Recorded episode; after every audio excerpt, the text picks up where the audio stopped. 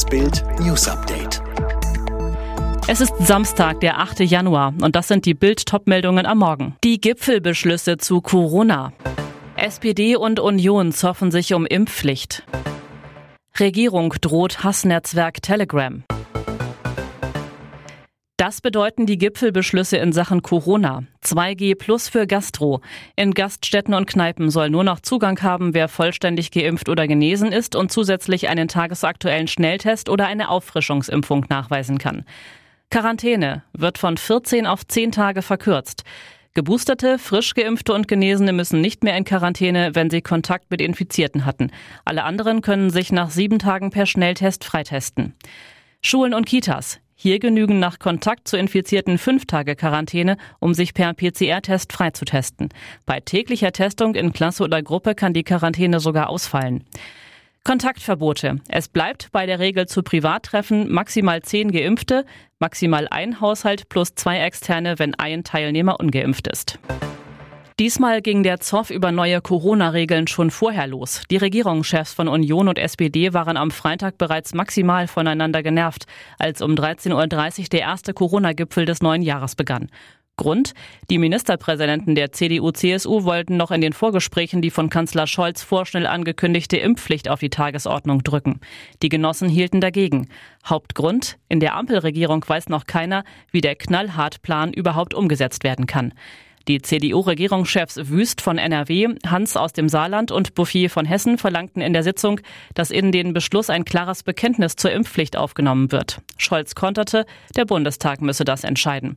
Laut Bericht des Expertenrats breitet sich die Mutante sehr schnell aus, ist aber weniger gefährlich für die Gesundheit. Vor allem, wenn man geimpft oder gar geboostert wurde.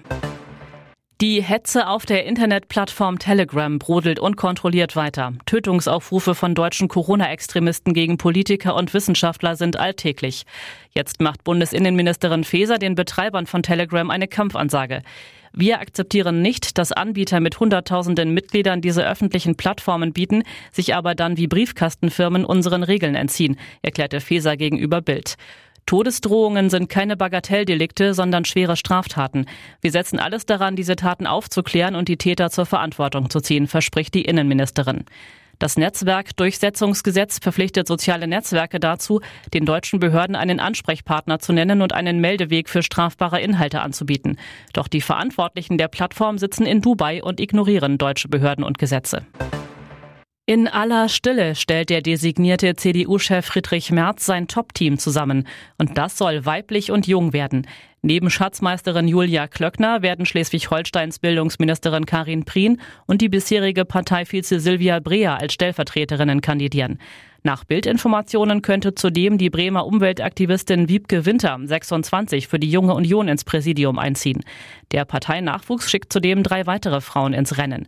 Jessica Heller, 32 aus Leipzig, tritt dabei auch für den CDU-Sozialflügel an.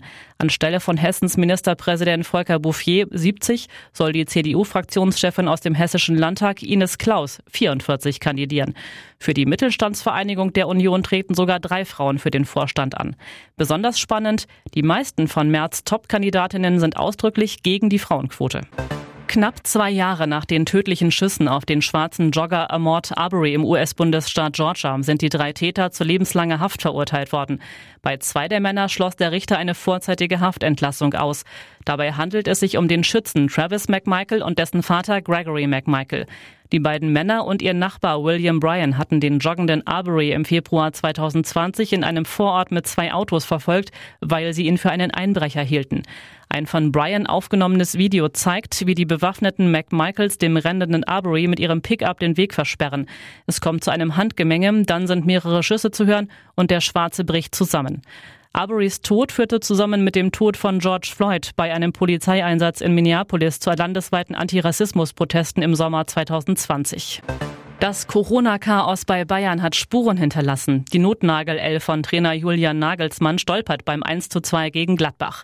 Nach sieben Pflichtspielsiegen in Folge gibt es erstmals wieder eine Pleite für den Rekordmeister. 18. Minute. Müller spielt an die Strafraumgrenze zu Lewandowski. Der dreht sich um Elvedi herum und ballert das Ding humorlos ins kurze Eck. 1 zu 0 Bayern. Aber Gladbach arbeitet und kommt mit Glück zurück ins Spiel. 27. Minute. Der Zufallsausgleich. Kimmich will im Getümmel klären, doch der Ball landet genau bei Neuhaus. Der fackelt nicht lange und trifft per Volley.